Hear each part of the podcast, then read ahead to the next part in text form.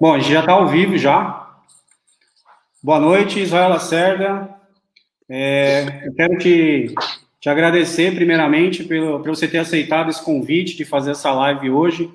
É, eu sei que. Bom, a gente já está ao vivo já. Eu sei que a sua agenda é bem corrida, né? Hoje, bem corrido, e você está disponibilizando um tempo aqui para a gente poder conversar sobre esse assunto, né? Extremamente importante agora na pandemia, né? Que, que é qual é o futuro né, das cidades né, pós-pandemia. E, então, queria que você primeiro se apresentasse para as pessoas também que, que não te conhecem ainda. Né? Te agradecer, primeiro. É, você também é, falasse um pouquinho sobre a sua atuação aqui na cidade, tá bom? Bom, primeiramente eu quero te cumprimentar, meu amigo Júlio Pinto, e cumprimentar aqueles que estão acompanhando aí a live, que vão né? Eu sei que muitas vezes é rotativo, quem entra na live e, e os possíveis aí é, participantes. Com, nós esperamos aí algum questionamento, mas desde já agradeço o convite que foi feito.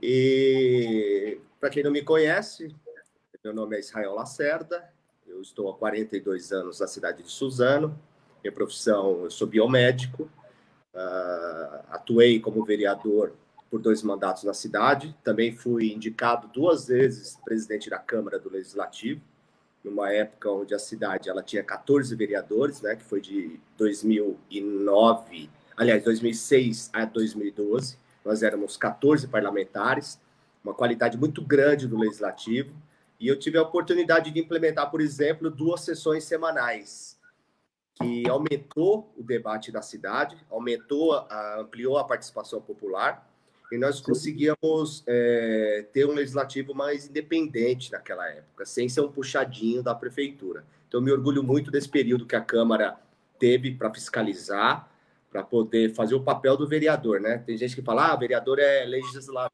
Depois que acabou, depois que foi concluída a Constituição de 88, ela limitou muito o papel do, do vereador. E então o vereador ele passou a ter um, um, papel fundamental de fiscalizar os atos do Poder Executivo, de, de votar o orçamento, de fiscalizar o orçamento, é, enfim, as peças orçamentárias, né, que é a, a, o PPA, o Plano Plurianual, a LDO, que é a Lei de Diretrizes Orçamentária, e a LOA, que é a Lei Orçamentária Anual. Votar, Sim. discutir, emendar e suprimir e também fiscalizar. Esse é o papel principal do vereador. Né? Legislar limitou muito, porque como a Constituição deixou claro que o vereador ele não pode fazer nenhuma lei que leve gasto ao executivo, aí eu te pergunto, Júlio, qual lei não leva gasto ao executivo? Muitas vezes, né? teoria. Eu tive a oportunidade de criar, por exemplo, a lei da ficha limpa municipal. Essa lei, Sim. que foi vetada pelo prefeito do PT na época, eu consegui articular e derrubar o veto. E promulguei a lei. Então, essa lei Sim. passou a valer, mas é uma lei que ela não leva custo ao executivo. Né? É uma lei da ficha limpa municipal, bem como. Uma lei regulatória, né? Uma lei regulatória. Igual a lei que eu criei, que veda o assédio moral nas repartições públicas na cidade de Suzano. Então, assim, é uma lei também que não leva custo, mas a grande maioria das leis, ela leva algum tipo de custo. Aí o, executivo vai lá e entra com uma ADIM. Você não pode nem entrar na esfera é, executiva, né? Você não pode é, criar lei que ordene o prefeito a fazer nada e você não pode levar custo. Então, o que ficou para o vereador é algo excepcional. É o, o poder, né, dentro do dever de fiscalizar. E isso a Câmara de Suzano, no período que eu estava vereador e presidi, levou muito à risca. Tanto é que o ex-prefeito de Suzano, do PT, ele é o recordista nacional em contas rejeitadas. Foram oito em oito anos. Por quê? Porque a gente fazia o papel, né? Não era puxadinho da prefeitura.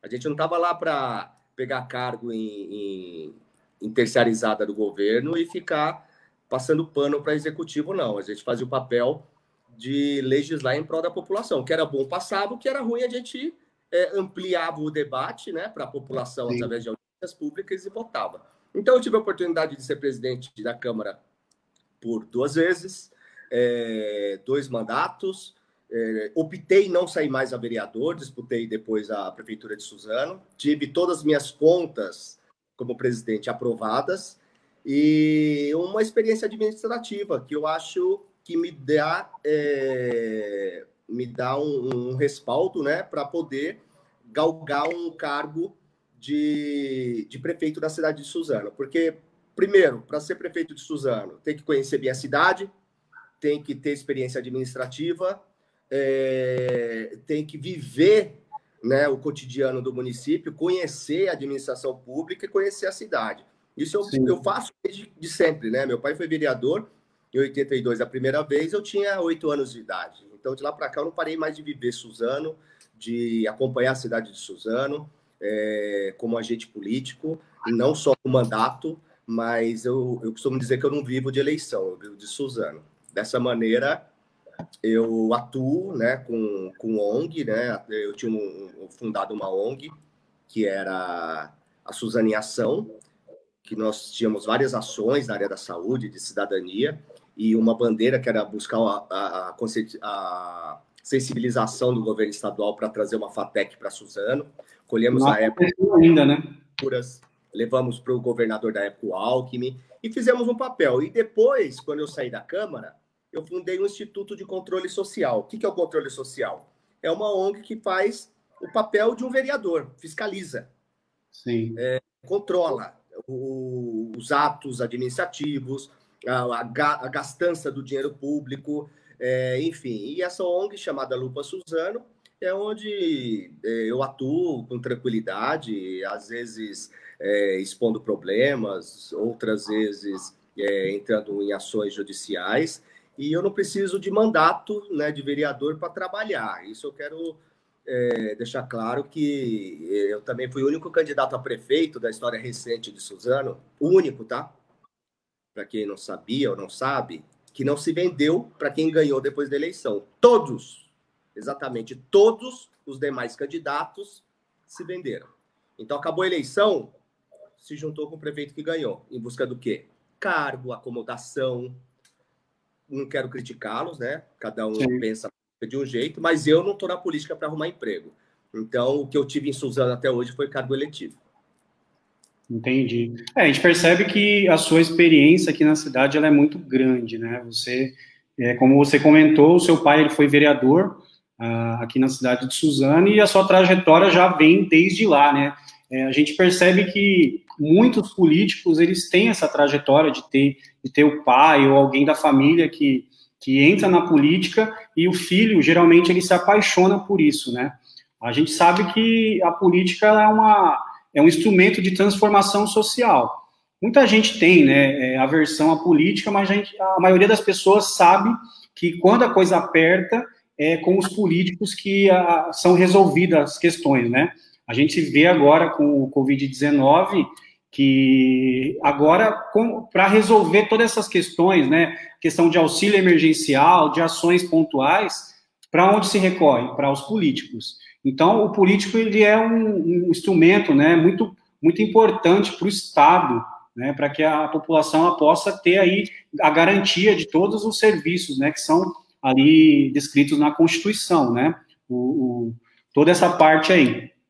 É, eu queria começar falando aqui, é, Lacerda, a gente está aqui com, com algumas pessoas também, a gente vai pedir para que as pessoas que estão nos acompanhando também aqui mandem as perguntas, a gente vai, ao longo dessa entrevista aqui, desse bate-papo, colocar essas perguntas no ar, a gente já tem algumas pessoas aqui, queria mandar um abraço também para o Fábio Vilela, né, nosso amigo, o Igor, a Lene Costa, Albani, Rose, Ricardo Massa, estão aqui presentes, já fizeram algum comentário que mandaram boa noite para você, Lacerda. E quiser dar uma boa noite para as pessoas? Dar uma boa noite especial para todos eles aí que estão acompanhando essa live, né? Até porque nesse momento tem jogo, né? Do... Ah, é verdade, né? E a gente sabe que o brasileiro, né? Eu sou um deles, é, sou apaixonado por futebol. Então, agradecer aí a participação, né? Porque futebol é importante. Agora os rumos da nossa cidade é muito mais. É, realmente.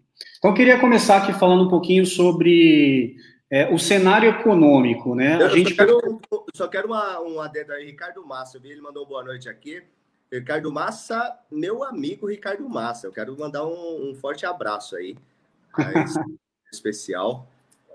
E Ricardo Massa, Adriana, o Igor, mandar um abraço para o Fábio Vilela, todos aí que, que estão acompanhando. Bacana. Então, eu queria falar, começar falando aqui um pouco sobre o cenário econômico. A gente sabe que ah, o nosso tema hoje é o desafio das cidades pós-pandemia. Né? A gente sabe que a pandemia, é, ela, com essa, esses estudos das vacinas, que estão já em numa área bastante avançada, a gente sabe que está muito próximo da gente ter aí uma solução para isso, né? para essa doença aí que veio causar todo esse caos. É, como que você vê a questão do cenário econômico, das ações que foram tomadas pelo governo do estado de São Paulo, como que você vê o impacto que houve também aqui na cidade de Suzano? Bom, é, eu fui desde o começo contra aí a forma que o governo do estado é, ele comandou aí a, a, a forma do, do, do, fechamento do comércio, da economia, né? Então, achei uma maneira muito abrupta, é, o, em, parecia que queria fazer uma medição aí de forças com o governo federal. Então, o governo federal falava uma coisa, aí parecia é, criança, né? Ah, se ele falou isso, eu estou contra, eu vou fazer diferente. E não colocou é, o Estado, né, como um todo aí, em primeiro lugar. Quando eu digo Estado, eu digo a, a, a força do Estado de São Paulo, né, que ela é composta por 645 municípios, e nós vivemos em um deles. Um deles, o prefeito, na sua autonomia administrativa, ele poderia é, não ter seguido a, a risca o que o governador falou e ter feito algo diferente para ajudar os comerciantes, para ajudar a, a, economia da cidade e não o fez, né? Porque me parece que nós é, estamos numa campanha política onde toda ação administrativa é voltada ao campo eleitoral, né? É, a gente percebe aí a, a a forma que o governo conduz aí a, o aparelhamento da máquina de Suzano. Inclusive, vai ser um dos grandes problemas né, que nós vamos enfrentar. Uma máquina Sim. aparelhada é uma máquina é, inchada que consome recursos para pagar quem? Para pagar os cabos eleitorais do prefeito. Porque ele passou o rodo no cenário político, pegando todos os mercenários é, que atuam na política de Suzano e levando para trabalhar na prefeitura. Isso daí é um, um ato irresponsável de alguém que está pensando em se reeleger, não administrar a cidade. Então, ele abriu mão da autonomia de prefeito para poder blindar nossa economia, né, da, da, das ações do governador é, João Dória, e fazer com que ela tivesse uma flexibilização maior e pudesse ir voltando de maneira mais rápida. Ele seguiu a risca, né? inclusive é, é, hoje o PSDB faz parte do grupo de apoio do, do, do, governo, então parece que ele, o Dória é o patrão dele, manda e ele obedece. Isso penaliza a cidade de Suzano, penaliza a nossa economia, que vai ter uma vacina para o vírus, mas não vai ter uma vacina para a economia é, doente. Não vai ter um remédio. Pandemia, né? né? Não vai ter. A gente vai ficar com uma cicatriz, a gente vai ficar com uma sequela, eu acredito, de, da, dessa, desse modelo aí que foi adotado pelo governador do estado e que foi seguido pelo prefeito de Suzano. E... Aqui, né, é, só te interrompendo, a gente teve algumas ações que a prefeitura tomou. Uma delas é o hospital de quarentena, aí, hospital que foi feito lá no, na nossa arena, né? E, e, como que você vê esses gastos que foram feitos lá no hospital? Porque a gente teve aqui uma matéria que saiu hoje no Diário de Suzano que fala que o hospital ele vai ser prorrogado por mais 30 dias. E, e faz uma contabilização também que foram, nesses 90 dias, atendido 222 pessoas.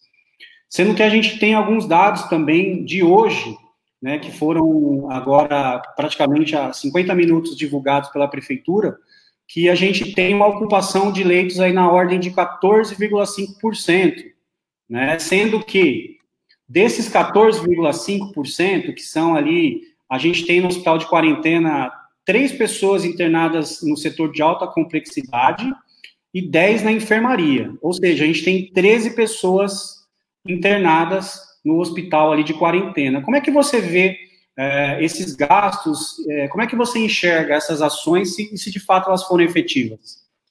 Bom, quero cumprimentar aí, apareceu aqui a Soraya, está acompanhando, a Soraya Alonso está acompanhando também, meu boa noite. Edgar Matos, Corsini também, meu boa noite. Bom, é, você falou que tem é, 10 pessoas na enfermaria e 3 em alta complexidade, não é isso? Isso. Significa que três não estão no hospital de campanha. O hospital de campanha é, é alta complexidade. Nós temos 15 pessoas. 15 pessoas internadas. Deixar em quarto trancado, deixa lá. Só que aí você vê, passou 220 pessoas e custou 10 milhões, per capitamente, quanto custou cada uma dessas pessoas? Sendo que a alta complexidade é hospital. O hospital é Santa Casa e os leitos lá em Procura Rocha, 80 quilômetros, que ele contratou a peso de ouro para cuidar da população, onde tem relatos de pessoas que tiveram parentes que foram a óbitos e nem o corpo eles queriam é, fazer o translado para Suzano.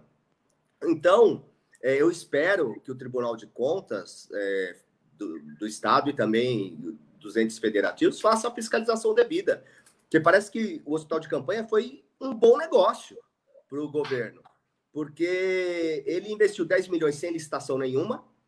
Eu tive que buscar semana passada um paciente que estava na Santa Casa e foi transferido lá para o hospital do Ibirapuera. Eu busquei, registrei, eu buscando esse paciente, porque a família pediu, porque não tinha condições dele é, sair de lá e nem deles buscarem. Então, tem um hospital de campanha, né, que é uma enfermaria, não é alta complexidade, é de baixa complexidade, onde alguns pacientes que entraram na Santa Casa foram transferidos para São Paulo e passou 220 pessoas que se você dividir per capitamente por 10 milhões, quanto saiu cada custo? Então, assim... É, eu coloquei uma conta rápida aqui, deu em torno aí de 40 mil reais, né? Por então, é, cabeça, né? né? Eu acho que até mais. Então, é um absurdo o, o, o, o que vem acontecendo. É, a gente está num momento onde a administração ela está fazendo um bom negócio com a pandemia, né? Contratando serviços de porteiro, a, 700 mil reais por 30 porteiros por 90 dias. Uma empresa que abriu o CNPJ há um mês. Então, assim, é, parece que o, o, o, estado de emergência vi, é, deu uma um autorização para o Vale Tudo. E como nós estamos num ano eleitoral, isso daí foi mais acentuado.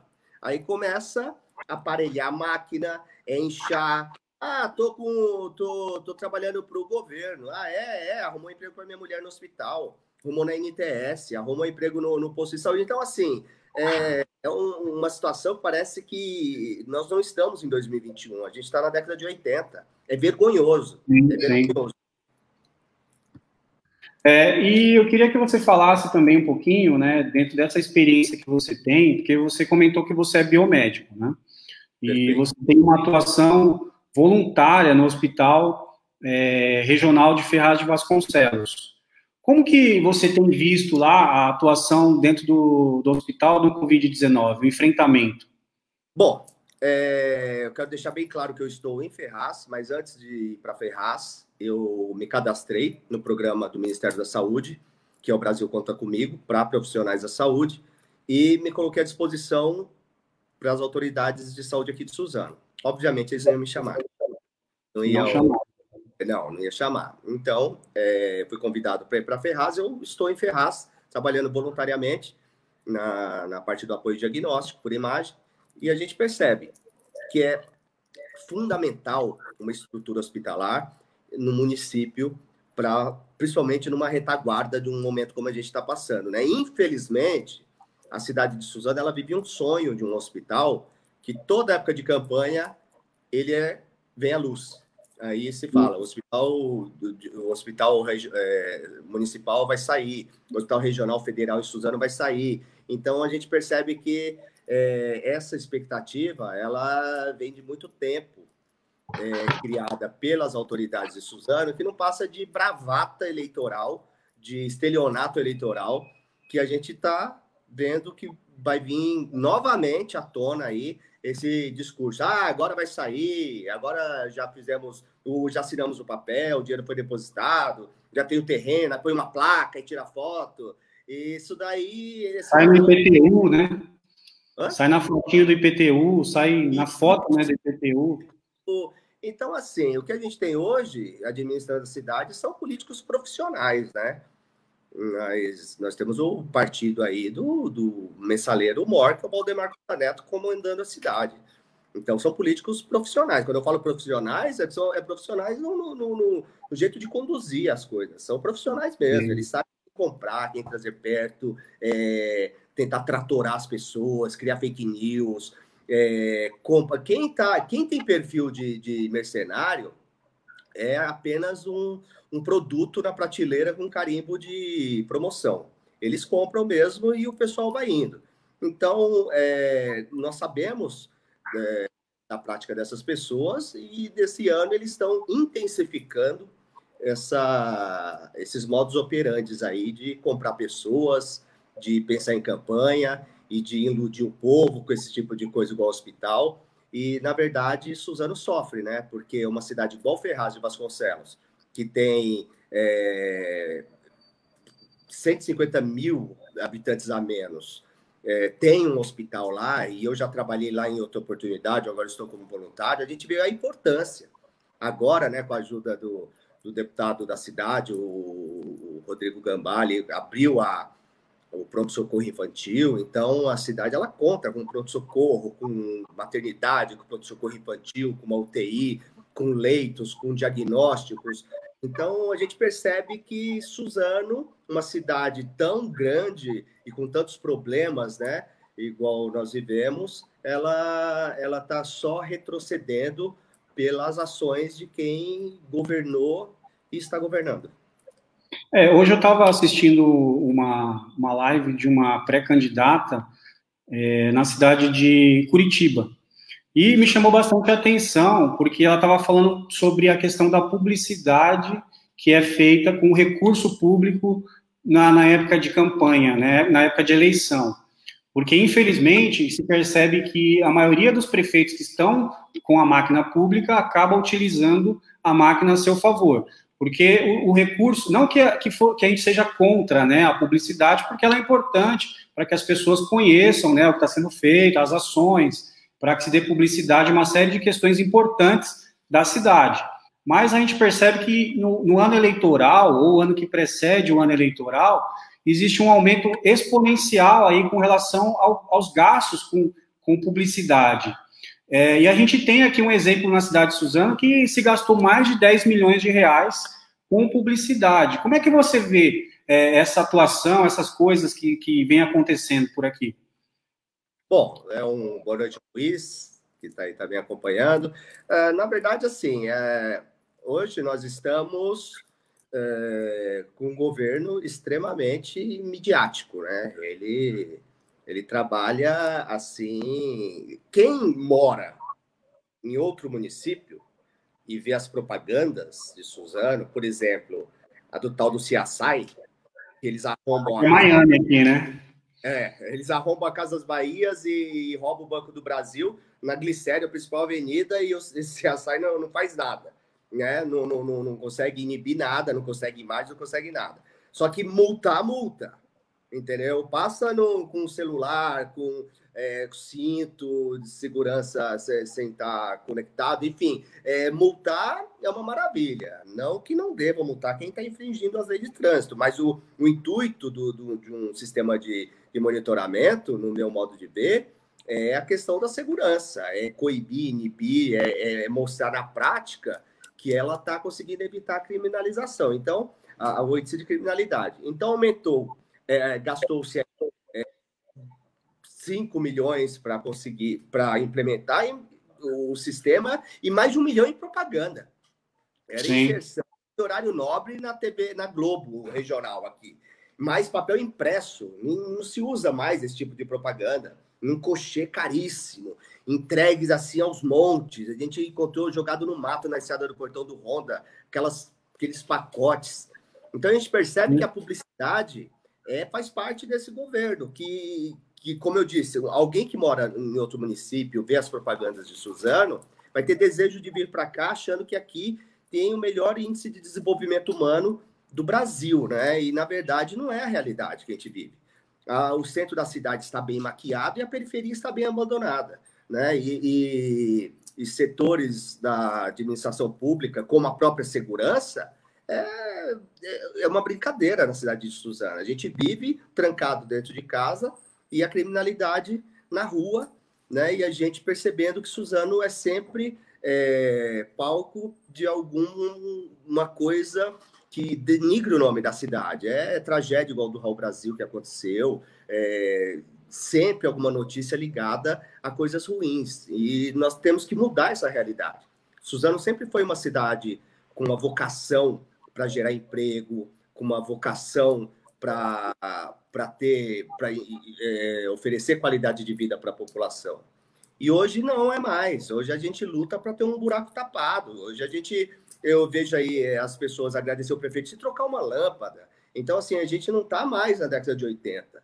Né? Essas demandas em cidade desenvolvida, igual Mogi das Cruzes, ela é superada. Isso daí é obrigação. Isso é igual Sim. você acordar, escovar o dente e é falar, hoje, Hoje eu tomei banho, hoje eu cheguei em casa e lavei a louça. Ou seja, são é, obrigações básicas de uma administração, de uma cidade que arrecada quase um bilhão de reais por ano. Né? Então, não é favor nenhum. Um prefeito não está fazendo empréstimo para tapar um buraco. Ele tem orçamento para isso. É aprovado o orçamento e a população paga um IPTU caríssimo. Ele aumentou é. no primeiro ano do governo dele o IPTU em torno de 40%. Então, nós temos que é, entender que o suzanense não merece viver de migalhas. Ele tem que viver é, com a, a, o poder público oferecendo aquilo que o município é, tem potencial de oferecer, que é segurança, é vaga em creche, é, são ruas sem buraco, é, saúde pública de qualidade, é, ter medicação no, nos postos de saúde, não falta médico, é, enfim, é, nós temos uma série de necessidades básicas dos cidadãos que não são atendidas pela administração, mas quando ele faz uma ação é, administrativa baseada num orçamento que a população mesmo recolhe, parece que está fazendo um grande feito e a gente tem que entender que é obrigação do poder público, né? Nossa cidade, ela não é uma cidade pobre, mas é uma cidade que mesmo dentro de um, de um perfil de um não ser uma cidade rica, ela é uma cidade que tem um orçamento que dá para trabalhar. E ela tem uma vocação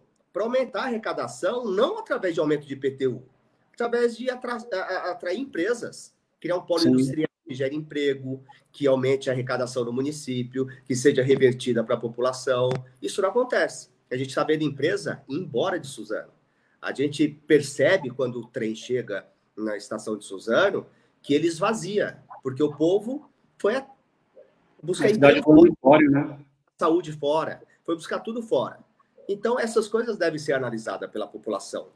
E, e, e na hora de votar, né, colocar na balança tudo que vem acontecendo. Quantos é, servidores comissionados tem isso? O que você falou é importante, porque a gente percebe que a, a cidade ela está se desenvolvendo ali, né, dentro dos serviços básicos, né, já, já é o nome serviços básicos, né, tanto de asfaltamento, iluminação pública, né, a, a gente vê que no centro da cidade, num centro ali limitado, expandido, você tem ali é, uma boa, né, é, o asfaltamento está acontecendo, mas e a periferia a gente vê que realmente não chega. E, e aí que está, né? É, é, será que é uma estratégia que se utiliza de, de fazer ali, porque o centro, todo mundo vai para o centro, todo mundo vai para a estação, todo mundo passa ali, então a imagem que se tem, né, a ideia que se tem é que está tudo bem, que as coisas estão fluindo, né, que a prefeitura vem fazendo e tal. Mas você que atua bastante, que você vai, né? A gente vê que você vai para Miguel Badra, você vai para Palmeiras, você tem realmente o conhecimento da cidade, né? Dos extremos. Como que tá esses extremos da cidade de Suzano? Ah, eu, eu vejo assim, ele ele trabalha, ele tá, ele, o governo parece que tá, trabalha cirurgicamente no aonde ele necessita ganhar votos.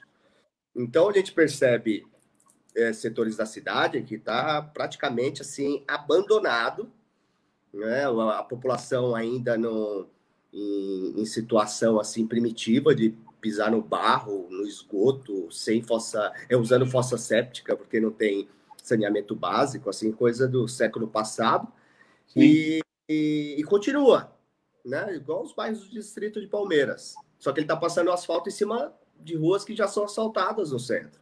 Parece que existe um, um, uma estratégia de um corredor visual que ela deve ser é, revitalizada.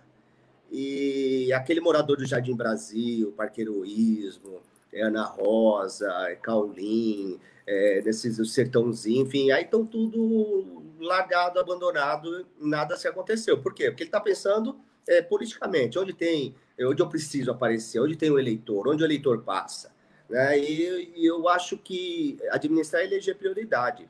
E prioridade é você atender a necessidade principal. Então, assim, se o bairro ainda não tem pavimentação, temos que levar a pavimentação. Lógico que ela, a cidade começa no centro e vai para a periferia. Então, é natural que agora os bairros da extrema periferia tenham mais essa necessidade. Mas administração é infinita, né? Ela vai dando continuidade. E hoje, eu, eu acredito que deveria ser priorizado esse tipo de ação, e não é. É priorizado a estratégia de marketing eleitoral. É verdade. É, é, eu queria falar um pouquinho, voltar rapidamente aí no assunto do Hospital Federal, porque a gente sabe que existe uma verba, o, o recurso ele já está aqui na cidade de Suzano, já tem desde 2016, se, não, se eu não estou errado, né, se me corrige. E esse recurso para a construção do Hospital Federal aqui na cidade. Gente sabe que Suzano, é, historicamente, tem problemas com relação à saúde. Não é de hoje que se tem problema com a saúde. Mas existe uma solução para isso e esse dinheiro já está aqui. Na sua opinião, você acha que é uma falta de gestão uh, do atual governo, dos governos anteriores? Até porque a gente sabe que o governo atual ele é composto também por grande parte do PT, que governou a cidade de Suzano por oito anos e praticamente continuou e se mantém como o mesmo governo hoje. Isso, na sua opinião, é falta de gestão ou é algum outro problema que existe aqui na cidade? Entende que é falta de gestão. É falta de gestão desde o ex-prefeito do PT. Ele, ele navegou no céu de brigadeiro, né? Onde o governo do PT estava ali no auge do governo Lula. O que, que ele trouxe para a Suzana, a não ser programa Minha Casa Minha Vida, para estimular o crescimento populacional da cidade sem nenhum planejamento? Ele não trouxe nada. Aquelas verbas do tal PAC 1, PAC 2, PAC 3, nada. E Mogi das Cruzes e Ferraz conseguiu muito mais do que Suzano. Então, o que conseguiu é dar um impacto demográfico é que hoje causa é, muitos problemas aí na, na, na, qualidade de vida da nossa população. Então, o hospital é mais um problema de gestão, é um problema de gestão que se arrasta, né? Desde a época do governo petista, passando pelo ex-prefeito e pelo atual. É... Como eu disse que administrar eleger prioridades, a maior prova é que entre terminar uma UPA e terminar uma arena, terminou a arena. Eu terminaria a UPA. Então, assim, a UPA já se perdeu. Agora já estamos falando que é um hospital de família. Quer dizer, a UPA é um conceito. Né? Hospital de família. A gente está falando de urgência e emergência numa região, né, que é a região do Rio Abaixo, ali, do Revista Baran, é, Alterópolis, Margarete, Boa Vista, e São Bernardino, Graziella, Beta, enfim, Sertãozinho, vários bairros é, que necessitam de um serviço de urgência e emergência 24 horas. E a UPA é isso. Estava lá, foi investido 1 milhão e 300 mil reais, é, simplesmente perdeu aquele, aquele dinheiro todo, porque o que foi erguido foi depois é, delapidado por, por vandalismo, e furtaram as coisas todas que foi paga com dinheiro da população de Suzano, e terminou a arena. A arena é importante? Claro que é.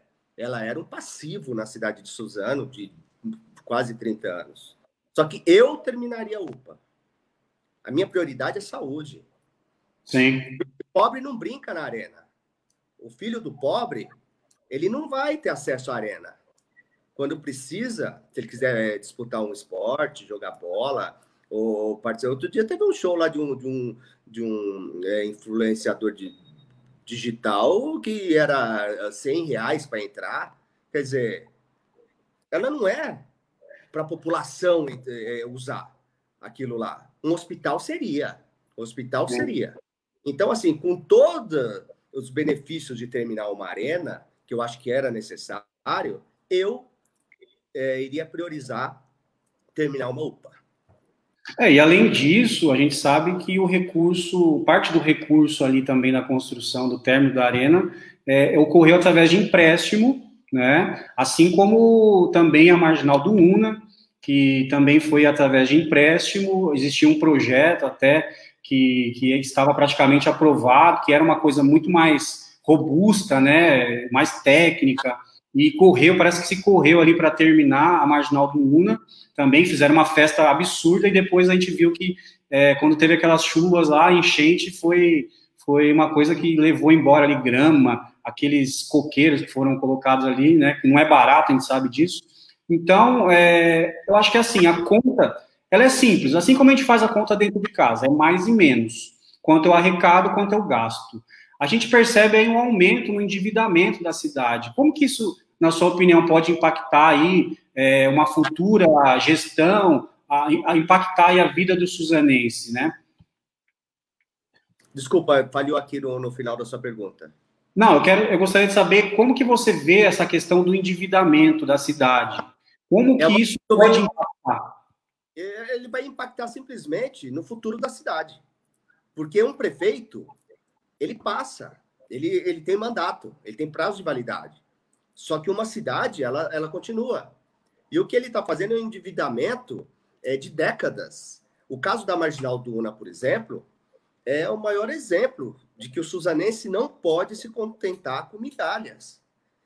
Porque, ah, ele terminou a Marginal Duna depois de 30 anos. Terminou ao custo de 14 milhões de reais de empréstimo dos próximos anos, que a gente vai pagar, que possivelmente ele não vai pagar, né? Porque por a gente não sabe, mas 10 anos ele não vai ficar no porque não pode. É... E terminou 1.800 metros. Não foi capaz de fazer um planejamento, porque como a obra ela foi idealizada no começo da década de 90, ela é uma obra superada. Então, ele não foi capaz de atualizar a, o projeto, fazer um piscinão na, na, na, na extremidade da Marginal do Una, para receber a água, né?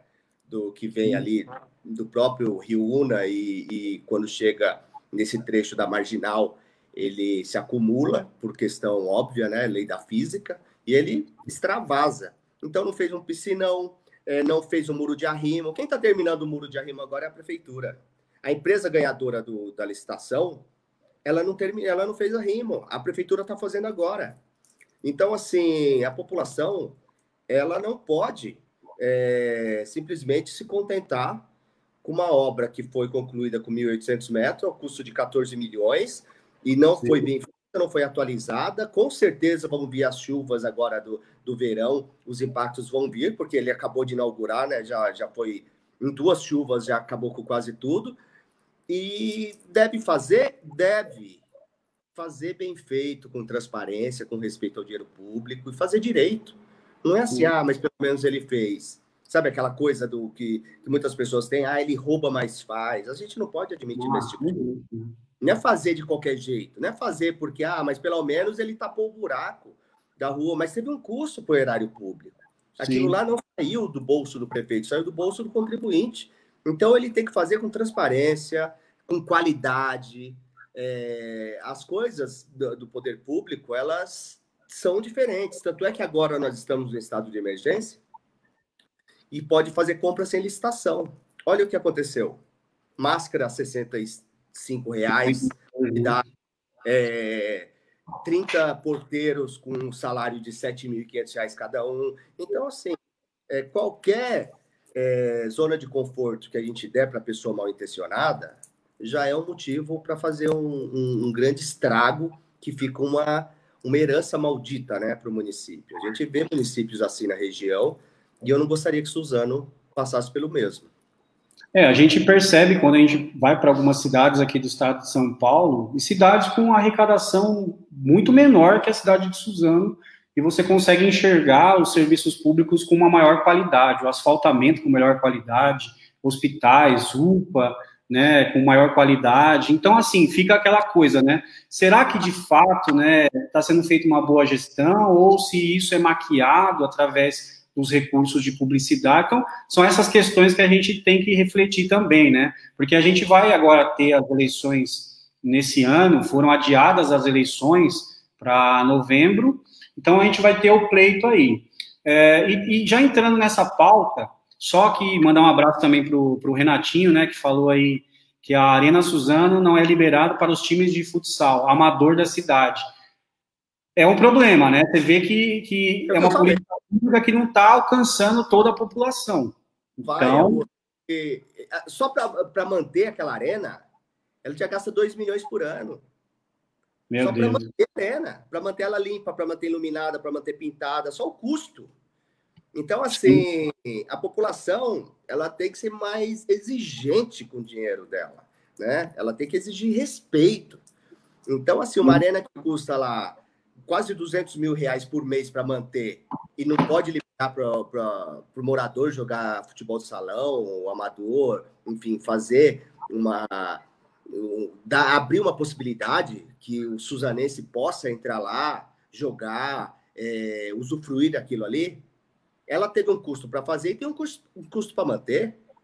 Eu, Sim. particularmente, privatizaria aquilo ali. É, eu ia falar a respeito disso. Eu fiz um vídeo, eu fiz um vídeo lá atrás, lá quando, antes de inaugurar a arena, eu fiz um vídeo lá é, questionando essa questão aí para o prefeito falar quanto que seria a manutenção mensal daquele equipamento público. É, eu defendo, lógico, é, que se privatize um equipamento público desse, porque ele gera custo. Então, se, por exemplo, se você privatiza, você pode ali explorar a questão comercial, né, a, a empresa, no caso, que, que ganhar ali a privatização, explorar comercialmente e muitas vezes até manter aquilo ali de forma gratuita para o futebol é. porque vai trazer patrocinador, né? É isso aí. Você teve um custo para concluir, você tem um custo para manter, e você não tem um aparelho que a população tem acesso. Ela não tem acesso. A população comum não tem acesso. A população, é, no geral, se ela for usar aquilo ali, é, outro dia, outro dia, no início do ano, foi para entregar kit escolar. Então, assim, mais uma, um, uma ação pirotécnica aí da prefeitura de, é, em vez de descentralizar e facilitar a entrega do kit escolar, simplesmente centralizou ali na arena. Eu acho que foi uma das vezes que a população teve oportunidade de entrar gratuitamente, para ficar horas esperando para entregar um kit que poderia ser entregue lá em Palmeiras, por exemplo. Só que a mãe teve que pegar um, um, uma condução, teve que comer um lanche porque demorou 4, 5 horas, é, teve que pegar condução para voltar, sendo que esse material podia ter sido entregue lá no distrito de Palmeiras. Aí eu te pergunto, cadê a subprefeitura de Palmeiras? Estava no plano de governo. Cadê a subprefeitura do Boa Vista? Estava no plano de governo. Se a ideia é de centralizar, além de não fazer as subprefeituras, ainda centraliza, porque é ano de eleição, para poder tirar foto, para poder entregar uma é, caixa. É humano, né? É, isso é desumano, isso chega a ser. É... mas a população ela tem que enxergar. Então, acho que a nossa missão, é... nós que não nos, é... nós não nos declinamos para o governo, não aceitamos as migalhas que eles oferecem, né, e nem o, o, os milhões também que oferecem, os milhares de reais para poder compor aí administração, isso aí, ah, eu tô com o prefeito, vou apoiar porque arrumou emprego para minha mulher no NTS, arrumou emprego para minha filha na prefeitura, arrumou lá na pioneira, arrumou. Então, assim, já que nós fazemos parte dessa, desse grupo de cidadãos que temos a consciência de que política não é o jogo da barganha e que a prefeitura deve fazer as coisas bem feitas com transparência, a gente tem que multiplicar essa ideia. A gente tem que multiplicar essa visão. A população ela tem que entender né, que nós não podemos nos investir da síndrome de vira-lata. Nós temos valor e temos que ir em busca desse valor através do quê? Através da exigência dos nossos direitos. Né? E não podemos simplesmente, né, porque viemos de uma administração muito ruim, que foi do ex-prefeito, admitir que se pinte lá uma, uma, uma guia, uma faixa de pedestre, falando, nossa, agora sim esse prefeito está trabalhando. Não é isso que nós queremos, não é isso é, que o, a população de Suzano merece. É, a gente vê que, assim, a, a, que eu estava falando um pouco da periferia, do centro, né? Quando a gente trabalha as políticas públicas nas periferias também, a gente acaba trazendo também, porque, a, a, por exemplo, no caso da, da, da, segurança, a segurança, a gente tem a polícia, a gente tem a GCM, mas quando a gente começa a trazer as políticas públicas para esses locais, onde a gente começa a trazer a, a, as ONGs que ali trabalham e conhecem a realidade, a gente começa a melhorar a questão da segurança, da qualidade de vida daquelas pessoas, na periferia também, que é chamado daqueles ciclos concêntricos, né, que a gente tem é, dessa teoria, né, que, que quanto mais você vai abrindo, né, você vai vendo que as pessoas elas vão se deslocar, as pessoas com, com, com menor poder aquisitivo, menos educação, elas, elas vão se concentrando sempre nas periferias da cidade, né, e a gente sabe que quando a gente começa a, a trabalhar a promoção social, trazendo para essas pessoas segurança, trazendo educação de qualidade, trazendo todas essas questões, a gente começa a mudar a classe dessas pessoas e a vida dessas pessoas começa a se transformar. Essas pessoas começam a ser pessoas que, que são empreendedoras, pessoas que consomem mais, a economia começa a girar. Então, assim, na teoria é tudo muito legal, né? Tudo muito fácil. Mas, assim, a gente vê que, infelizmente, a, não, isso não acontece, né? A gente tem uma dificuldade muito grande. Aqui, por exemplo, na cidade de Suzano, a gente vê que as políticas públicas muitas vezes são trocadas por questões eleitorais. E eu falo isso até, Lacerda, porque eu acompanhei recentemente, através do estudo, na, na Faculdade de Direito, uma política pública com relação aos animais aqui da cidade. E aí o que eu percebi é que existe um, uma má vontade extrema em poder é, trazer recursos, em, em, se colocar ali com relação a alguns projetos, né, assinar aqueles projetos, simplesmente por brigas políticas. E aí a gente fala assim, em detrimento do que que isso está acontecendo, sabe? Então eu fico pensando, se existe briga política e as coisas não funcionam, as políticas públicas muitas vezes não chegam na periferia, como é que a gente vai manter um governo que a gente tem hoje com todos esses problemas, né? Que, então, acho que nosso papel também é, é mostrar para as pessoas que isso também é importante, né? Que a política pública ela tem que chegar na periferia, ela tem que acontecer. Ah, e como que você vê essa questão das políticas públicas aqui na cidade?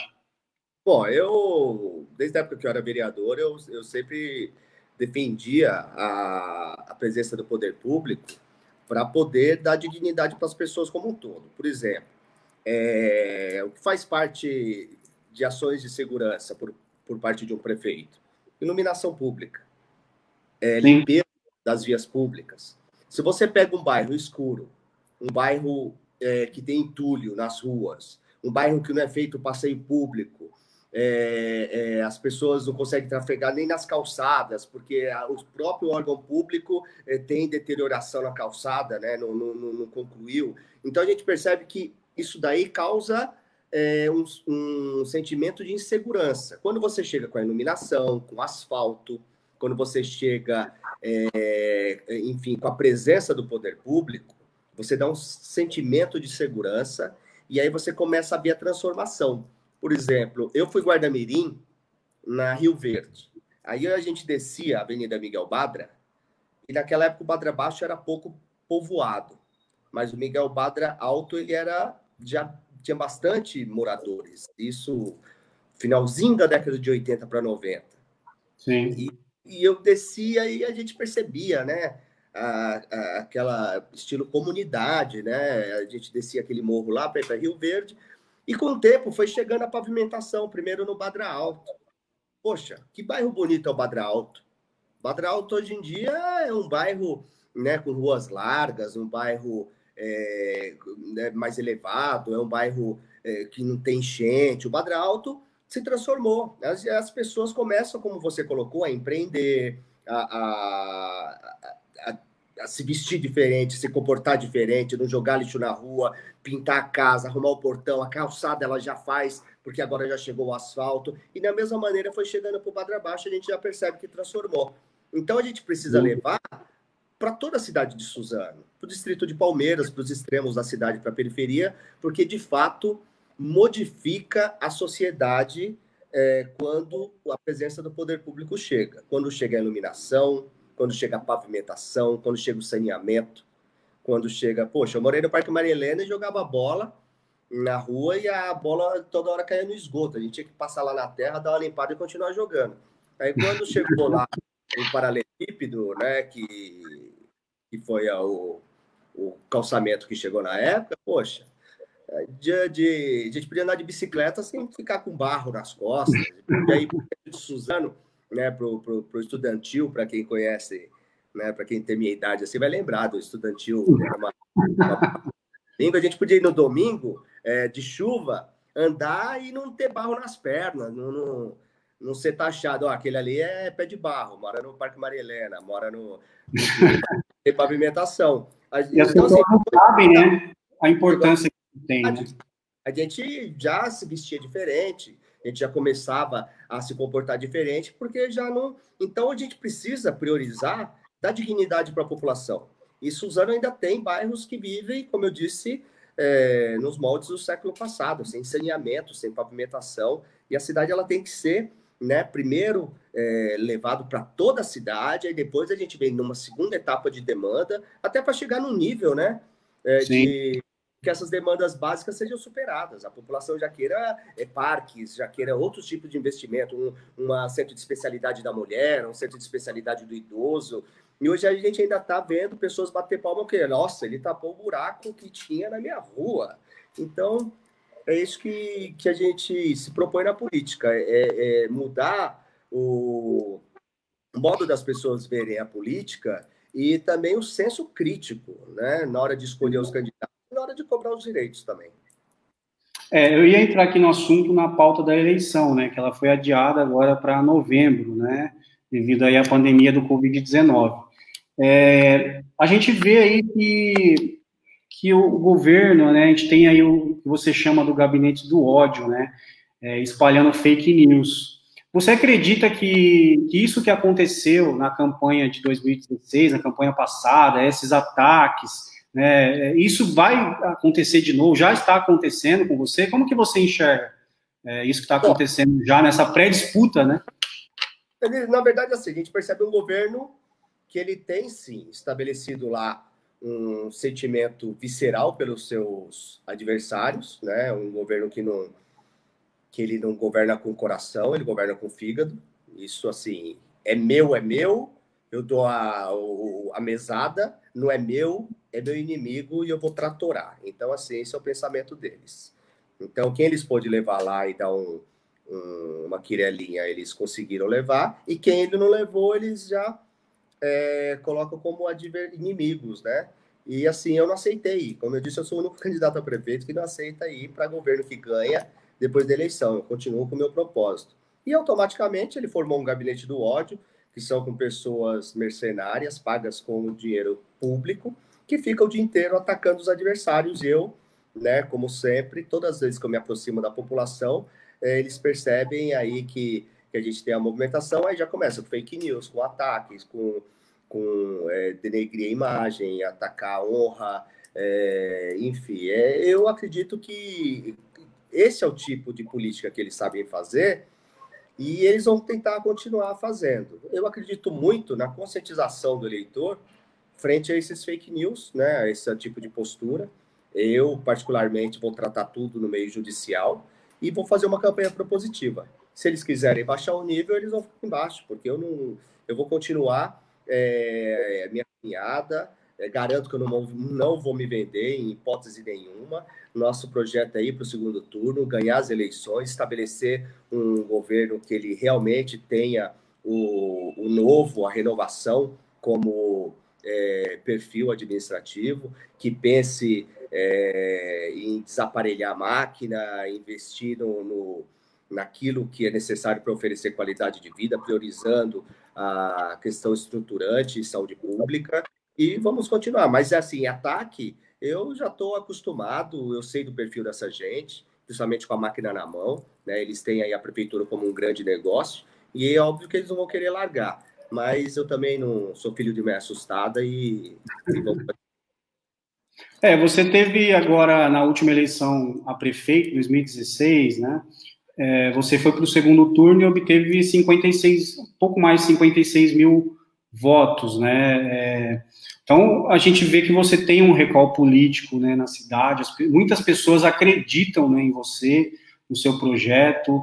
É, hoje você está no PSL, que é o partido aí que, que o Bolsonaro estava, o Bolsonaro saiu, mas grande parte hoje da direita brasileira está no PSL, né, a direita raiz que a gente chama, né?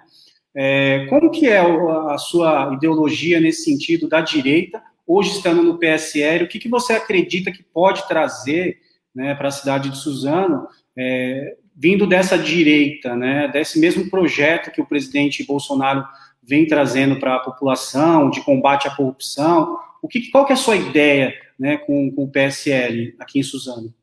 Bom, é, deixar claro que eu sempre fui, é, eu tive um perfil de direita, né? Eu, em Suzano, é, ninguém mais em Suzano combateu aí a esquerda do que eu, né? Tanto é que eu fui eleito e reeleito em cima de uma plataforma de, de oposição à esquerda, né? De oposição ao governo da época de Suzano do PT. E dessa maneira, sempre foi meu, meu perfil. Meu pai, ele nasceu no MDB, mas ele foi para o PFL, né? E, e, assim, a gente sempre teve é, inclinação para a direita e hoje eu, eu, fico muito tranquilo a me assumir como candidato de direita. Né? O PSL é o maior candidato, de, o maior partido de direita do Brasil. Né, independente hoje de não ter mais o presidente Bolsonaro, que tem no seu governo erros e acertos, é, sou um candidato direita.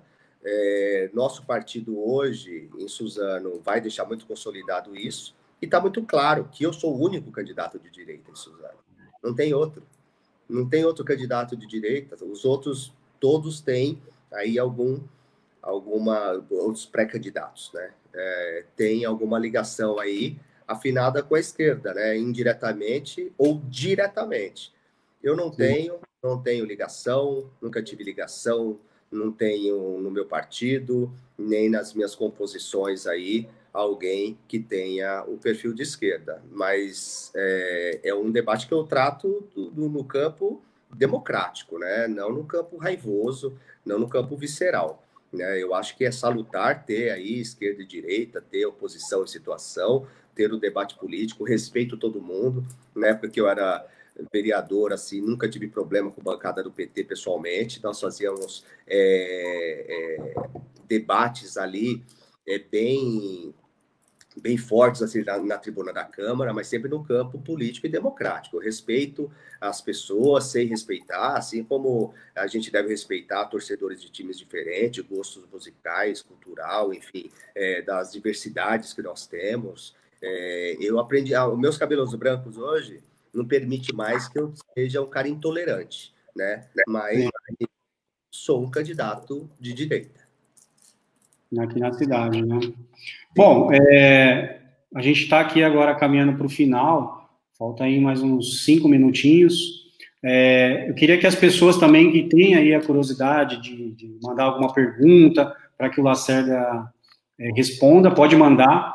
É, enquanto isso, eu queria que você falasse um pouquinho, Lacerda, é, do projeto, da ideia que você tem para a Suzana, assim, como pré-candidato ainda, né?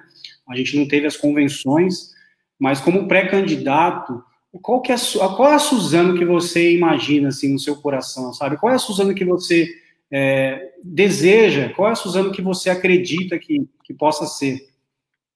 Bom, quero uh, cumprimentar meu amigo Célio Faiolo. Célio, grande amigo, esse realmente acredita no projeto, leal, é um grande amigo que a gente tem e está acompanhando aqui a live, está aparecendo agora. Eu não podia deixar de cumprimentar, assim como eu quero cumprimentar todos que estão acompanhando.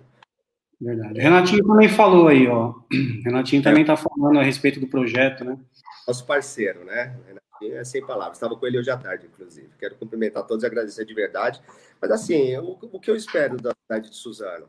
A cidade que volte a, a, a valorizar a população daqui e, e seja uma cidade que utilize sua vocação para o desenvolvimento eh, em prol do desenvolvimento da cidade. Por exemplo, geração de emprego. O que, que eu espero de Suzano? Suzano sempre foi uma cidade de oportunidade.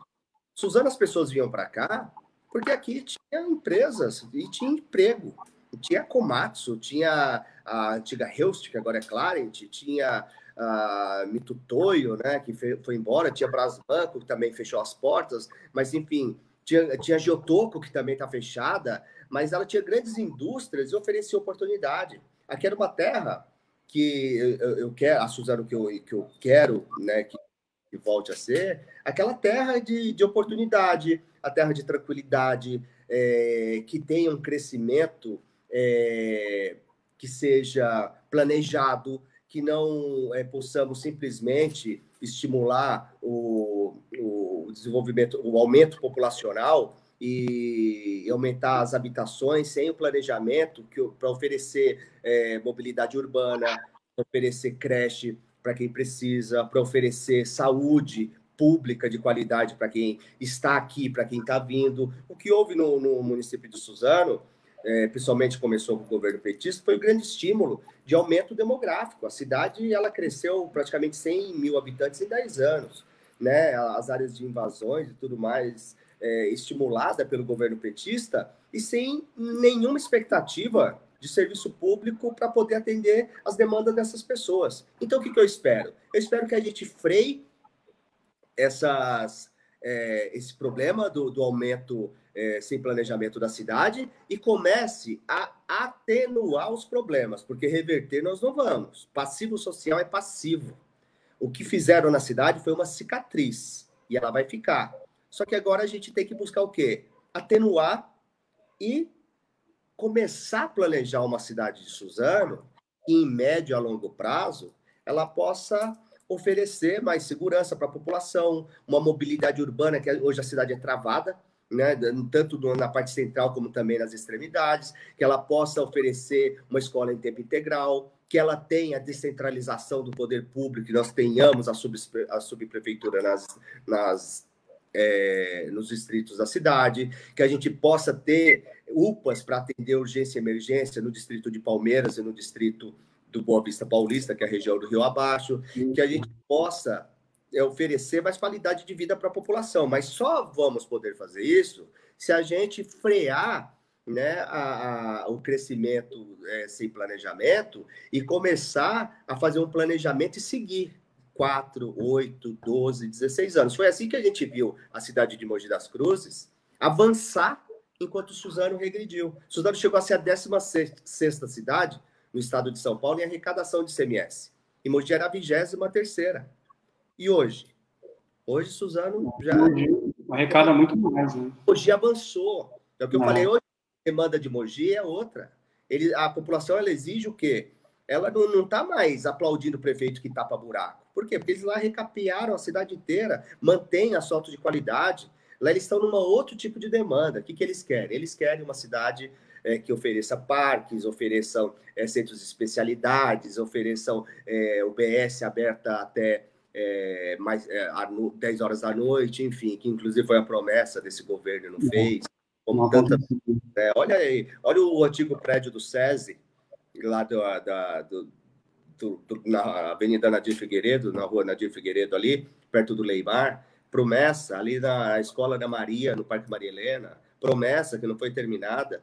Então, assim, é, é muito marketing, muita maquiagem, pouca ação e a luz no fim do túnel eu não consigo enxergar nesse governo, porque é um governo que está pensando só em eleição, em aparelhar a máquina. Uh, o que a gente arrecada hoje, a metade é para né? Não funcionário público, tá? Então, era esse tem que ser respeitado. Esse faz a máquina girar. Porque esse sai vereador, secretário e os funcionários do servidor público de verdade.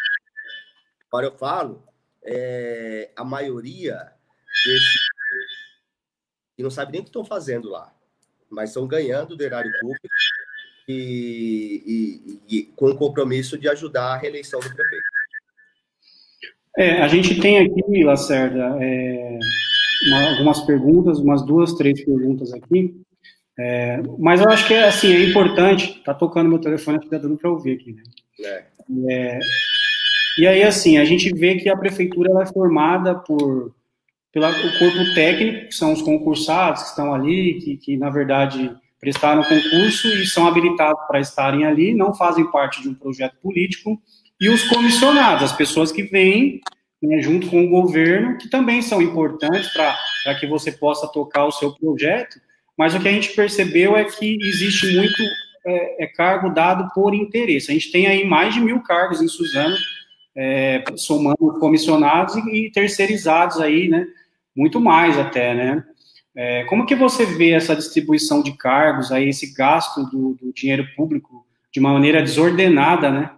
Eu, eu acho que esse é o verdadeiro ralo que vai o dinheiro da, dos impostos, da arrecadação da população.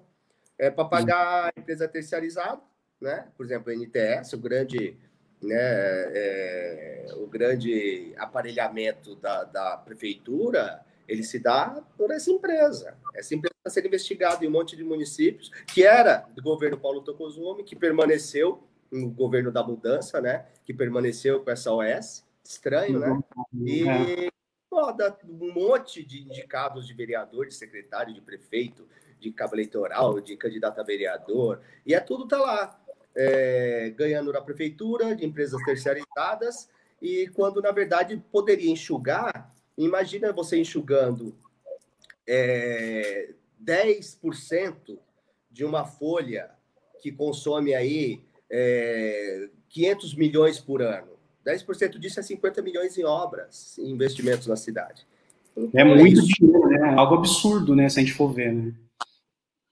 Dá para fazer muita coisa, né? Dentro dessa, dessa ideia de PSL, de enxugar a máquina pública e dar mais uma, uma celeridade aí nos processos, que a gente sabe que isso a gente tem visto, por exemplo, tem um prefeito que é amigo nosso de Mirandópolis, o Everton Sodário, que é o primeiro prefeito eleito pelo PSL. Ele entrou no mandato aí porque teve desvios, aí acabou que caçando a chapa, e ele entrou na cidade. A gente vê que a, a, cidade lá estava com uma série de problemas, contas atrasadas, funcionários que não estavam sendo pagos e, tudo mais. E ele veio com a ideia de renovação ali, de combate à corrupção, enxugar a máquina pública, dar celeridade, e a gente vê que ele já está mostrando os resultados lá na cidade, que, que são oito meses sem corrupção, e ele conseguiu colocar as contas em dia, as pessoas estão recebendo, as obras estão andando, as coisas estão funcionando. Então, assim, não é uma coisa, um bicho de sete cabeças, né? que a gente precisa é o quê? Colocar a máquina para funcionar de maneira responsável, combate à corrupção e fazer as coisas que tem que ser feitas, né? É gestão. Gestão.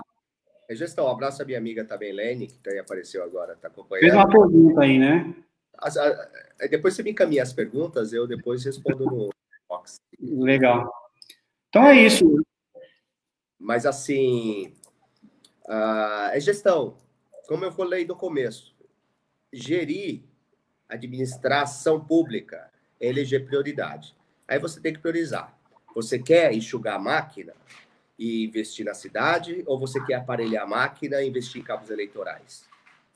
Cidade de Suzano, é, a, a estrutura pública um celeiro de apoiadores da administração, né? Então, assim, é, eu acho que nós temos um número, um número muito grande de secretarias, nós temos um aparelhamento da máquina exagerado e, sobretudo, aí a questão das terceirizadas, né? Como eu volto a colocar na SOS, a INTS, que era do Paulo Tokozumi, que agora é do tal do prefeito da mudança, que tem o secretário de trânsito, que era o mesmo do Tokozumi, que tem a secretária de administração, que era o mesmo do Tokozumi, que tem o secretário de esporte, que era o mesmo do Tokozumi, que tem é, os diretores que eram os mesmos do Tokozumi, e o restante é do Marcelo Cândido. Então, assim, a junção dos dois últimos governos que nós estamos usando. E mudança. A gente está vivendo aí um, um, um déjà vu, né?